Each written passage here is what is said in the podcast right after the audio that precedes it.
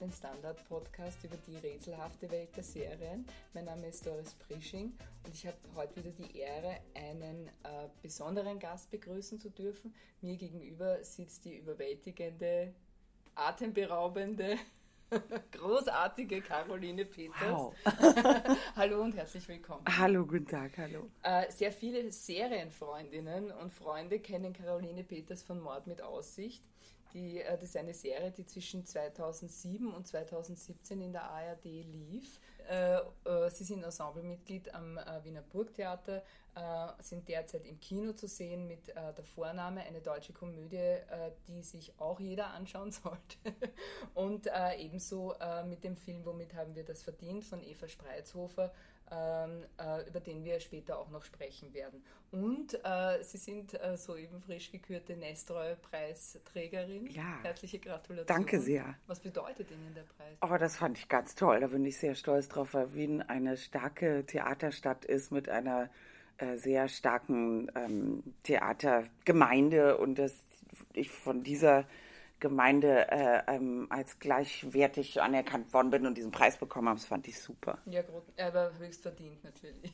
Mhm. Meine liebe Kollegin äh, Margarete Affenzeller äh, sagt ja, dass Sie die klügste Schauspielerin sind. Und ich habe keinen Grund daran zu zweifeln, weil Margarete Affenzeller die klügste Theaterkritikerin ah, ist. Ah, ja, das, das, das, da muss sie Recht haben. sie muss Recht haben. Und es spricht äh, ja einiges dafür, denn äh, worüber wir zuerst sprechen, äh, in, den, äh, in dieser Dreiheit der Lieblingsserien, die sie mitgebracht haben, äh, ist Maniac.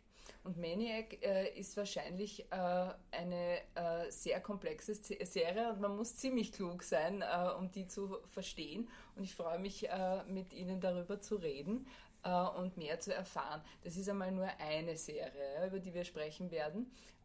die zweite zweite ist äh, Modern Family und die dritte ist This Is Us. So viele Lieblingsserien. Äh. Ja, Lieblingsserien habe ich noch mehr. Das sind jetzt die, in denen die okay, also am okay. aktuellsten sind und die ich mhm. am häufigsten angucke. Aber es gibt schon noch ähm, gibt schon noch andere, die so in der Vergangenheit, also diese Sachen, so Newsroom fand ich zum Beispiel auch sensationell. Aha, aber reden wir äh, vielleicht zuerst einmal über äh, Maniac. Äh, zuerst muss ich noch äh, unbedingt den äh, total wichtigen Spoiler-Alarm äh, loswerden. Und zwar war, wer immer über Maniac, This Is Us und Modern Family nichts wissen will, also über inhaltliche Details, der muss sich jetzt total schnell ausklinken und äh, wir freuen uns dann äh, an späterer Stelle äh, uns wieder zu hören.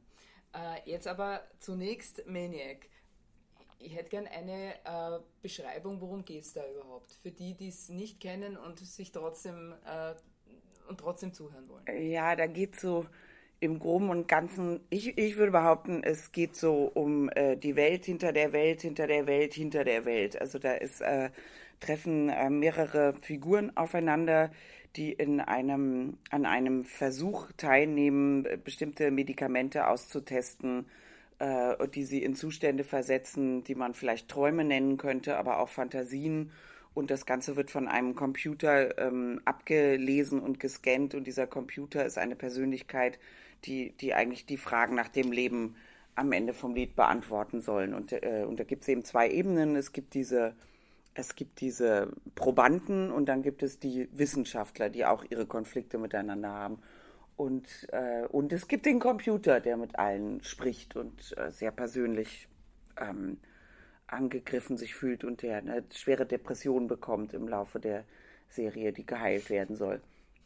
Und äh, ja, und dann, oh, genau, und dann gibt es eben zwei Figuren, die sich äh, durch einen, dann gibt es einen kleinen Hardware-Schaden, ein Kabel und, äh, und ein anderes Kabel verschmelzen auf mysteriöse Art miteinander und plötzlich sind zwei von den Probanden in ihren Fantasiereisen, die durch Medikamente indiziert werden, ähm, werden sie verbunden und treffen und begegnen sich da und handeln dort Dinge miteinander aus, die sie in ihrem eigenen Leben vielleicht sonst lösen würden. Ja, ja, und es ist ziemlich crazy, kann man sagen. Nicht? Also ja, es, es wird da in den Welten mehr oder weniger herumgeswitcht, ja, und, äh, und die landen äh, einmal, ich weiß nicht, ja, in, in, äh, im, im Land, der, im Reich der Elfen, ja, dann ja. eben wieder in der schwer kriminellen äh, Szene und das trifft sich dann auch immer irgendwie und irgendwann.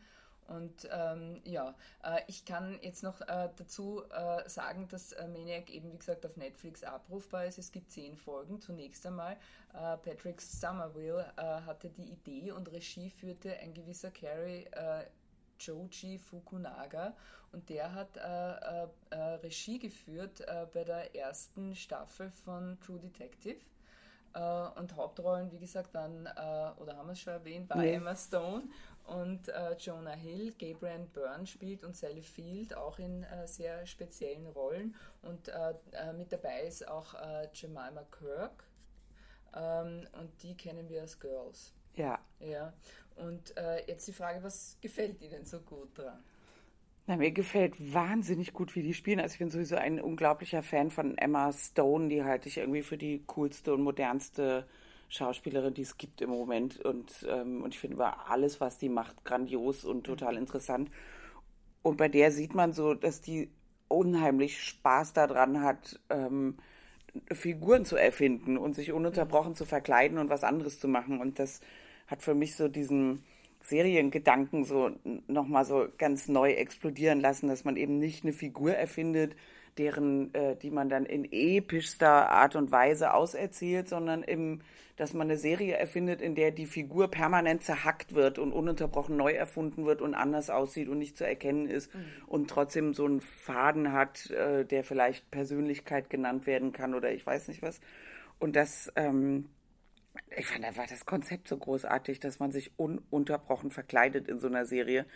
Äh, und, ähm, und kein Redakteur offensichtlich daneben gesessen hat, der immer gesagt hat, nein, dann kann man die Hauptfigur nicht wiedererkennen und dann weiß man gar nicht, worum es geht und so, sondern dass man die ganze Zeit in neue Bilder geworfen wird und wirklich die meiste Zeit nicht weiß, worum es geht und immerzu auf jeden Satz lauschen muss, um irgendwie den Plot verfolgen zu können, der aber doch auch vor allen Dingen, also ich habe den ganzen Plot als einfach stark ähm, intuitiv empfunden. Also dass das so immer Motive gibt, über die die nachdenken, die Charaktere, und ja. die kommen dann in Form von Bildern und echten Szenen, tauchen die wieder auf. Ja. Und die äh, und Jonah Hill und Emma Stone spielen dann immer mal, also die sind dann eben am Anfang Fremde, aber in den Fantasien sind sie auch ein Paar und dann sind sie ein Paar, das sich gerade kennenlernt und dann sind sie aber auch ein Paar, das schon irre lange seit der Highschool zusammen ist und Wahnsinnsprobleme miteinander hat und die kommen immer verrücktere Situationen und die Situationen sind dann ausufernd und episch und führen komplett weg von irgendeiner Hauptstory und diese ganzen erzählerischen Freiheiten und nicht irgendwelchen Plotlines folgen zu müssen und so wird ein gutes Drehbuch geschrieben und so läuft das Leute und zack, zack. Das, äh, das hat mir unglaublichen Spaß mhm, gemacht. Mhm. Der Witz ist ja der, dass äh, ähm, äh, der Regisseur äh, Kerry Joji Fukunaga hat gesagt, äh, sie haben beim Schreiben äh, äh, die Elternfiguren ähm, da gibt es ja eben den Vater, ja. Ja, der ja kein, der kein netter Mensch ist, ja, und die überhaupt die Familienkonstellationen, ja, äh, hat er gesagt, also dass er nicht nur äh, aus seinem Repertoire, also von der eigenen Familie geschöpft hat, sondern eben auch ganz viele, die er kennt und die, ähm, ja, die ihm halt irgendwie bekannt vorkommen. Ne? Äh, und äh, das ist ja nur ein Aspekt, ja. Das ist nämlich diese Art, quasi, wie man Familien mehr oder weniger darstellt, nämlich durchaus äh, ziemlich brutal, muss man sagen. Ne? Ja, da geht, ja, da, aber das fand ich so nur so einen Aspekt, das ist mhm. das, woraus Jonah Hill versucht zu entkommen. Und die Geschichte von Emma Stone ist irgendwie eine ganz andere, aber die, äh, die Familie von Jonah Hills Figur in dem Film ist so, die fand ich so faszinierend, weil die, das wird so als so die, die absolute Upper, Upper, Upper Class mit Dutzenden von Kindern und wahnsinnig viel Angestellten und Riesenpartys zu Hause immer und äh, Thanksgiving ist immer gleich so ein Fest von Angestellten und ich weiß nicht was.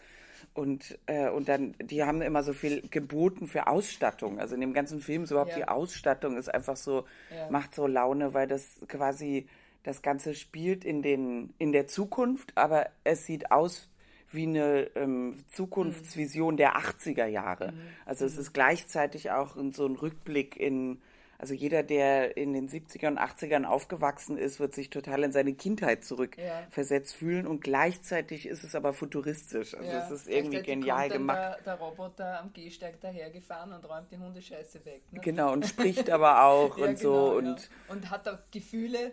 Ja, aber es sieht immer aus wie so, äh, also ich finde, es sieht alles die ganze Zeit so aus, als wäre es ein Science-Fiction-Film aus den 80er Jahren. Und, und dadurch sind die Ebenen sowieso schon alle verschoben. Und da drin fand ich dann eben so Sachen wie die Familie und so, das und ähm, äh, das war dann eher alles wie so, ah ja, so ist das normalerweise in Serien, aber wir machen ja jetzt was anderes und es geht so um Traumwelten und, und Ebenen und durch geistige Horizonte durchschreiten und dann wird so ganz am Ende wird es nochmal so auf Freundschaft und Familie und sowas so zurückgeführt, aber ja. ich fand das bei der Serie nicht, das fand, waren das so die Randthemen, die man eher so fallen lässt ja. und sich mal mit was anderem beschäftigt. Aber was könnte denn das Hauptthema sein? Ich meine, es ist immer die Suche nach der Botschaft, ist natürlich immer müßig, ja? Äh, aber, aber äh, ähm, da habe ich auch eben äh, gelesen vom, äh, vom Regisseur, der sagte, es, es geht um Figuren, die auf der Suche nach Normalität sind. Die wollen einfach normal sein. Ja, das, äh, das finde ich so schade, dass der Regisseur das sagt. Ja. Das war genau das, was mich bei der Serie am Ende voll enttäuscht hat. Sehr gut. Das fand ich echt, äh, ja. das genau das denkt man in den letzten beiden Folgen und damit spoiler ich gar nichts, aber genau darüber Na, denkt man nach, dass das, die, das, ja. die sind schon weg, genau, die Spoiler-Alarm. Äh, Ängstigen ja. sind schon weg. Ähm, genau das denkt man am Ende, dass es eigentlich nur darum geht, dass irgendjemand Normalität sucht mhm. und das den Eindruck hat man die ganze Zeit vorher nicht. Den, die ganze Zeit vorher hat man das Gefühl, das sind so so ähm, welche, die so aus dem Mainstream von ja. Familie, Karriere, Funktion so ausgespuckt worden sind durch durch ähm, durch eigene psychische Konstellationen und die eigentlich jetzt an diesem Medikamentenwettbewerb teilnehmen, nicht Wettbewerb, äh, Medikamenten Studie teilnehmen, weil sie genau dahin wollen, äh, ähm, wo es nicht normal ist. Also ja. die eine Emma Stone will einen großen Konflikt in ihrem Leben aufspüren und lösen äh, mit einer mit einer Toten ähm, und deswegen kann sie es in der Realität nicht auflösen und und Jonah Hill hat eigentlich von seiner Familie beigebracht bekommen, dass er nicht normal ist und das will er mhm. auflösen. Aber eben, man merkt beiden Charakteren deutlich an, dass sie an Normalität wirklich nicht interessiert sind. Ja, ja. Und, und, und was ist das für ein Wert auch, Normalität? Oder ja. sehr öd eigentlich. Ne? Ja, und ich, man muss auch nicht eine Serie drehen, die aussieht wie Science Fiction aus den 80er Jahren, in der ja. permanent die Kostüme und die Settings wechseln in einem Tempo, wo, wo einem schwindlig wird, wenn man eigentlich Normalität sucht. Dann kann man ja was ganz Normales machen. Ja, genau. Ja. Nein, aber es sind ja wirklich eben so äh, schöne Dinge drin. Ich erinnere mich gerade an die äh, besoffene Elfe äh, Emma Stone. Ja. ja. Die, die war ja dauerbetrunken in diesem. Äh, wahnsinnig in diesem, lustig. Ja, es ist, äh, es war. Die ist wahnsinnig lustig ja. und wahnsinnig toll ist, wie sie mit ihrem wie sie auf einer anderen Ebene äh, schon lange mit ihrem Highschool-Boyfriend verheiratet ist und dann wollen sie einen Pelz klauen. Und dann gehen sie in so ein Pelzgeschäft und legen sich mit diesen Pelzverkäufern an und sind aber auch selber eigentlich noch gar keine Kriminellen und wollen das aber jetzt irgendwie werden in dem Moment und, und sind immer so, yeah, baby, ähm, mhm. ich mache alles mit, was du machst. Was machst du da? Äh, so, und das ist wahnsinnig. Ja, und, und Netflix ist da, glaube ich, ziemlich äh, ordentlich dran. Ja? Also da rauchen viele. Ja, die sind einfach unglaublich äh, frei im Moment. Also man weiß gar nicht, wie das kommt, aber ich meine, dieses Land ist eben riesig und die Mehrheit der Leute ist eben nicht die Mehrheit derjenigen, die bestimmt, was da zu sehen ist und was da läuft. Ja, und das, ja. äh, ähm, also es ist irgendwie faszinierend, dass die eben nicht so einem äh, Mainstream im Moment folgen müssen, sondern äh, man hat das Gefühl, bei Netflix tut sich jetzt ähm, ist wie so eine Art Machtvakuum gerade mhm. und da tut sich gerade so eine Freiheit auf, wo so jeder darf die Mittel benutzen, die er künstlerisch für richtig und wertvoll hält und dadurch entstehen unheimlich viel ja. künstlerisch interessante Produkte im Moment. Ja. Also es ist ja. wirklich wie so eine wird in zwei, drei Jahren auch wieder vorbei sein. Schauen wir mal. Ne? äh, zwei andere, die beiden anderen Serien, das ist äh, von äh, großen Networks, also es sind keine äh, kleinen Streaming- oder äh, äh, Bezahlsender. Ähm, ja, aber eben die Serie, ähm, wo es auch um familiäre Verwerfungen geht, kann man jetzt einmal sagen. Ja. Es ist zum einen Modern Family, aber natürlich auch ähm, und da vielleicht ein bisschen äh, mehr in die Tiefe gehen, kann man sagen bei This Is Us? Ähm, nee, das finde ich tatsächlich nicht. Also ich, für mich ist Modern Family wirklich so, äh, also irgendwie so das coolste Ding auf diesem Familiengeschichtensektor, das es überhaupt geben kann, weil die, äh, weil die so unglaublich komische Dialoge haben und so unglaublich schlagfertig alle sind und das jetzt wirklich seit zehn Staffeln mhm. äh, ohne, ohne abfallende, ähm, ohne abfallende Qualität. Und ich finde, das geht sehr in die Tiefe, weil ich ja ein sehr großer Fan von Komödien bin und irgendwie mal das Gefühl habe, darüber kann man so viele Themen ansprechen und man kann so viele Sachen zusammenbinden und die beobachten so genau, ununterbrochen den amerikanischen Alltag, der sie umgibt und den amerikanischen Mainstream und bringen das rein in eine Art und Weise, wie sie, wo man deutlich merkt, so die sind mit Trumps Amerika überhaupt nicht einverstanden, kein bisschen und die kommen auch schon in der Konstellation der Figuren der Serie aus einer Zeit, wo das noch undenkbar war, dass jemand wie Trump ähm, Präsident werden könnte. Ja, und die ja. Serie gibt es seit 2010, glaube ich, mhm. Neun oder zehn mhm. oder so. Und man, man merkt es so richtig. Und dadurch geht das aus meiner Sicht auch sehr, sehr, sehr in die Tiefe. Und man ja. kann unheimlich oft sich mit ähm, Figuren identifizieren und man kann es auch im eigenen Leben gut anwenden und mal sagen, ja, aber du verhältst dich doch gerade wie Cam, wenn er mit Mitch in der Küche steht und sie über das und das sprechen. Was? Nein, ich bin überhaupt nicht wie Cam. Nein, ich bin eher wie Claire. Claire würde jetzt das und das sagen. Und dann kann man das so miteinander so, so diskutieren irgendwie ja, so. Ja. Und bei dem äh, This Is Us. Ist sentimentaler wahrscheinlich auch, oder? This Is Us ja. ist einfach sentimentaler. Das ist einfach die, das ist so der, der Tränenzieher irgendwie so, wenn man, mhm. wenn man sich nicht gut fühlt und, äh, und nicht nah am Wasser gebaut ist und irgendwie ein Ventil braucht, dann macht man das an und zuverlässig ja. in jeder Folge. Ähm, es, äh, früher oder später kommt der Tränenzieher und, ähm, und man muss ein bisschen heulen und wenn man dazu gerade ähm, ein großes Bedürfnis hat, dann ist das genial. Und bei, Tun Sie das?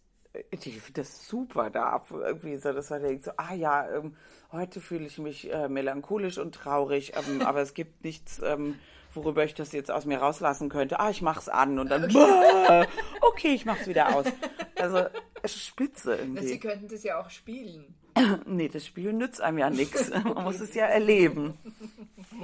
Und die. Ja, und dann haben wir äh, einen Film äh, mit dem Titel Womit haben wir das verdient? Äh, äh von Eva Spreizhofer. Und ähm, der äh, läuft jetzt schon in den Kinos. Und ähm, da geht es um eine sehr spezielle Situation. Und die sagen Sie uns jetzt. Ja, die sehr spezielle Situation ist, dass es handelt sich um eine große Patchwork-Familie, also eine Frau mit ihrem Ex-Mann, dem neuen Freund der Tochter, der Adoptivtochter, das neue Kind von dem von der Ex-Frau, von dem neuen Freund und so weiter und so fort. Also und die äh, sind äh, und von der von dem Ex-Mann die neue Freundin, die auch ein Kind bekommt. Also und alle sind sehr bemüht ähm, Zusammenhänge zu schaffen und irgendwie gemeinsam diese vielen Kinder, die da in dieser Erwachsenengruppe äh, leben, aufzuziehen. Und das äh, älteste Kind äh, ähm, hat jetzt beschlossen, ein 16-jähriges Mädchen online zum Islam überzutreten und zu Hause Burka zu tragen. Und die sehr emanzipierten feministischen, auch die Männer sind sehr feministisch in dem Film, äh, ähm, Eltern ähm, flippen total aus. Ja, der Simon Schwarz ist ihr äh, Ehemann. Ja, mein Ex-Ehemann. Der Ex-Ehemann, ja. ja. ja, ja. Und äh, sind alle super modern, äh, aber damit äh, das bringt praktisch diese Familie an den Rande des Untergangs oder des Wahnsinns. Äh, ja, das bringt die überhaupt erst in den Wahnsinn. Also es wird eigentlich erzählt, so wie die leben, das ist für die total normal und das funktioniert für die auch alles wirklich gut. und, ähm, und die, die, die, alle Konflikte, die es gibt, die in so Patchwork-Sachen entstehen können, werden immer so von allen so angenommen mit so, ja, das ist dann eben Konflikt und dann sprechen wir darüber und dann kann man einen Kompromiss finden und dann geht man damit um und so. Und die sind so wirklich so, leben das voll aus, dieses ganze Offenheits- und ja, Toleranzkonzept ähm, und dann äh, ähm, kommt jemand eben rein und ähm, und widerspricht so vor allen Dingen diesem Regelwerk aus der Sicht der Mutter, dass äh, Frauen und Männer wirklich gleich sind. Also ich finde, in dem Moment, wo du dich ähm, dahin begibst, dass du alle diese Regeln befolgst, wo Männer hin dürfen und wo Frauen hin dürfen, bist du aus meiner Welt komplett ausgetreten. Und mhm. dass du deine Haare nicht zeigen darfst, damit Männer nicht wild auf dich werden, äh, das, das trennt die Welt in, in, in, in gierige Monster und ähm, kleine Hascheln, die gefangen werden sollen, das, da, da, kann ich nicht drin leben in der Welt. Und ja. darüber diskutieren die dann viel. Und es geht auch um Religion und Religionsfreiheit und ob man Religion überhaupt brauchen will oder nicht.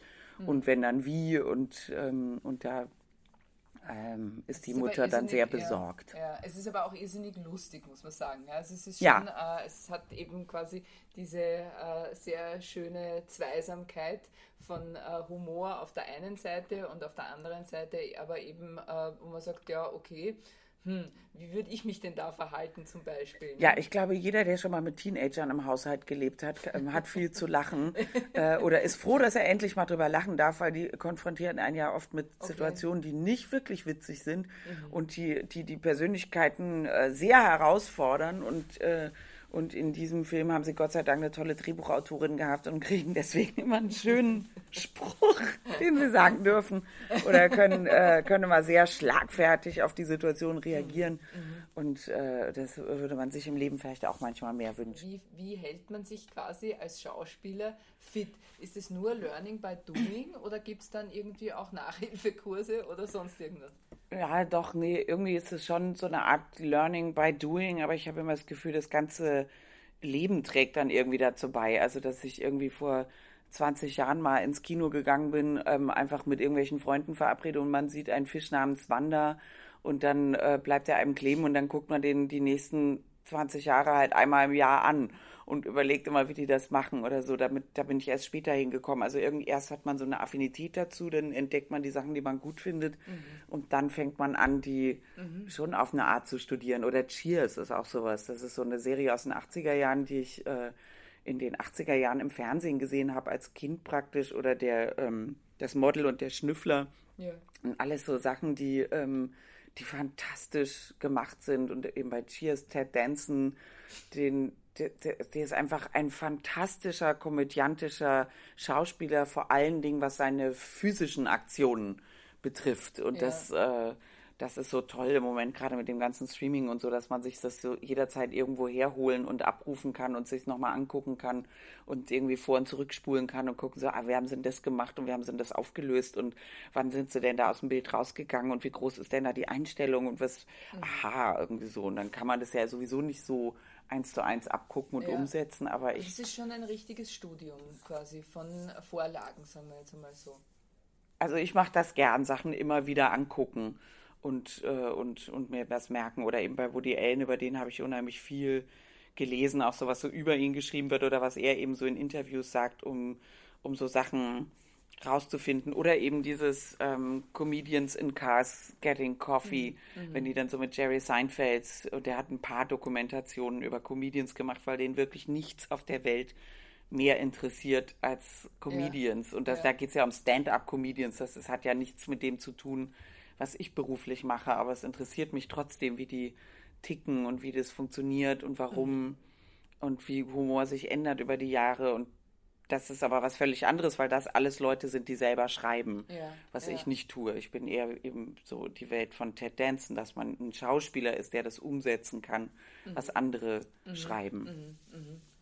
Okay, gut. Äh, dann ähm, ja, das Interessante dahinter, also nämlich auch mit, äh, womit haben wir das verdient, äh, ist ähm, vielleicht habe ich jetzt irgendwie total falsch in Erinnerung, aber es ist nicht so oft, dass äh, Deutsche in einer österreichischen Produktion spielen, wo eben nicht speziell darauf verwiesen wird, dass sie Deutsche sind. Doch, es wird schon darauf verwiesen. Erstens, Na, ich spreche ja Hochdeutsch und alle anderen nicht. Äh, und es, äh, klar, die kommt aus Deutschland. Und dann gibt es auch eine Verkäuferin so, im Laden, die so vorbeiläuft, Piefke und so. Okay, also ähm, das geht also nicht es, ohne. Es geht nicht ja. ohne. Und, und in diesem Film ist es, glaube ich, so, äh, das war, ich bin, glaube ich, darin besetzt, auch um äh, ein Zeichen für Diversität zu setzen. Ah. Es gibt auch gemischt nationale Ehen und Familien. Die ähm, funktionieren aber nicht, weil sie sind ja geschieden. Ja, aber jetzt der neue Mann ist ja auch so, äh, Wiener. Ja. Also ja, das, ja. das ist nicht der Punkt. Okay. Äh, die funktionieren, die scheitern ja nicht am Nationalkonflikt. ähm, äh, also ach, diskriminiert weiß ich nicht, aber es ist schon, wenn man hier lebt äh, und Hochdeutsch spricht, es äh, wird nicht, also man muss es mindestens einmal am Tag mit irgendwem besprechen. Also in irgendeiner Form kommt es einmal am Tag, wird es irgendwo thematisiert oder was man alles nicht wissen könne weil man ja ganz woanders herkommt und so. Und bis zu einem gewissen Grad stimmt das ja auch. Manche Sachen mhm. weiß man ja auch nicht. Andere Sachen weiß man schon, weil wir ja immerhin alle Europäer sind. Mhm. Und dann, also auch wenn man jetzt nach Frankreich ziehen würde oder nach England, würde man ja trotzdem über deren Geschichte und Politik doch ganz schön viel wissen, ja. äh, obwohl die eine andere Sprache sprechen. Und ich finde aber auch richtig darauf zu bestehen, dass man sagt, Österreicher und Deutsche sprechen wirklich verschiedene Sprachen und nicht immer zu denken, das wäre alles eins. Das ist ja. ähm, schon sehr ähnlich und man kann sich auch sehr, sehr gut verständigen. Mhm. Leichter beispielsweise als mit einem Holländer. Wenn ein mhm. Holländer mit einem Österreicher redet, werden die sich auch in irgendwelchen Worten verständigen ja. können, aber nicht so schnell wie mit einem Deutschen. Ähm, aber es ist trotzdem eine eigene Sprache und es wird anders verwendet und andere Sprachbilder. Aber es ist äh, ich, äh, also es ist auf jeden Fall deutlich zu spüren, dass man als Deutscher in Österreich das immer thematisieren muss, während mhm. ich in Berlin sehr viele Österreicher kenne, nie, die da leben, wo das ja. nie jemals thematisiert wird. Und man selber auch denkt, ah ja, stimmt, ja, ja, stimmt, die kommt aus, wo kommt die nochmal her? Ah ja, aus Linz oder aus Wien, ah ja, und man hat es einfach vergessen und es ist einfach nie jemals Thema. Aha, okay. Und, äh, und das, den Unterschied, den sehe ich, aber ich will, bin weit davon entfernt, den bewerten zu wollen. Ja, ich weiß nicht, ja. wo, wofür der eigentlich steht, weiß ich gar nicht so richtig. Mhm, mh, ich auch nicht, ja.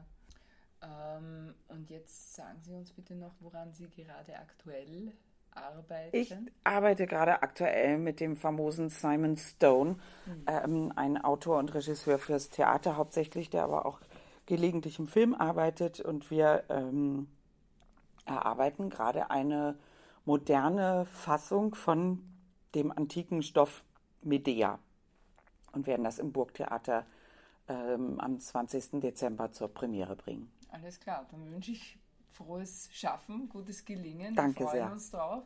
Und ähm, ja, dann sage ich mal vielen Dank, liebe Caroline Peters, für dieses sehr faszinierende äh, und vielfältige äh, Gespräch. Danke auch. und das war's für heute von Serienreif. Melden Sie sich, wenn Sie mitdiskutieren wollen oder schreiben Sie mir doris.prisching.derstandard.at. Den Standard Serienreif Podcast finden Sie auch auf äh, Spotify und iTunes.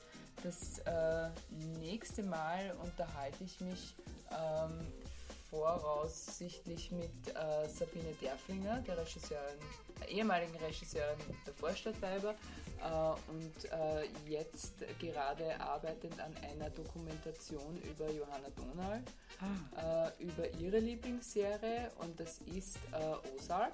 Ah, okay. Und ja, bis dahin sage ich, bleiben Sie dran. Vielen Dank fürs Zuhören, alles Gute und frohes Schauen. Ciao, ciao.